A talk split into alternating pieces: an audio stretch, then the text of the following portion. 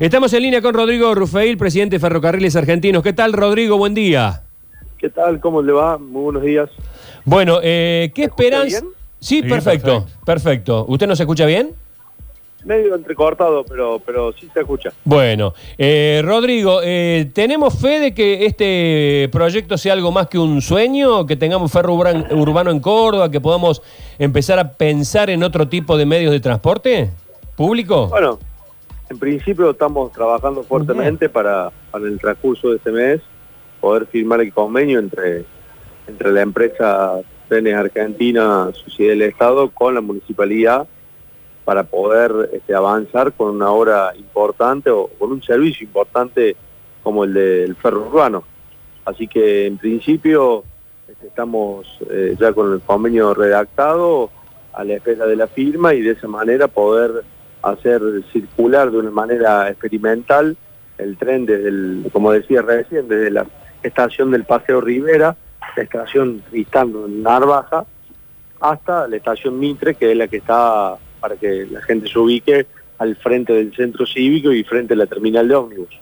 Son 17,6 kilómetros esta primera etapa y bueno, la idea es este, trabajar conjuntamente con la municipalidad para brindar un servicio este, que mejore la calidad del transporte a todos los usuarios de Córdoba y del Gran Córdoba, Mm. que, que también lo van a necesitar mucho. ¿Y este, ¿Y este proyecto, digamos, en qué estado está? ¿Contempla ya frecuencias, eh, cantidad de unidades, etcétera, etcétera? Sí, sí, eso en materia de frecuencia y de unidad va a ir en función de la demanda. Este, eso vamos a ir manejándolo en función de la demanda. Evidentemente en la primera etapa pondremos eh, horarios este, puntuales, pero después nos vamos a ir ajustando al servicio de, que la gente vaya, vaya, vaya requiriendo. Este, eso está ya contemplado, eh, estamos trabajando para, para que se pueda empezar a correr el tren en los próximos días después de firmado el convenio. Eh, ¿La tarifa va a salir lo mismo que el colectivo, según tengo entendido? En, en el, en el marco del convenio hemos puesto que la tarifa, de- el tope tiene que ser el boleto colectivo. Bien. El tren no puede salir este, más caro que el colectivo, eh, pero bueno, estamos de- también en- terminando de analizar con- conjuntamente con el equipo técnico de la municipalidad cuál va a ser el, el costo. Lo que sí podemos eh, contar que, que va a ser, se va a usar la tarjeta del colectivo como medio también de pago del tren para poder vincular este, el, el servicio con, con- con el colectivo de pasajeros. Te- te- ¿Tendrá un precio, eh, perdón, tendrá un precio diferencial si yo me subo en la estación Rivera Indarte o si me subo al medio del recorrido o será tarifa No. plana para todos? No, no, va a ser tarifa diferencial y, y la vamos a poder vincular con el servicio colectivo.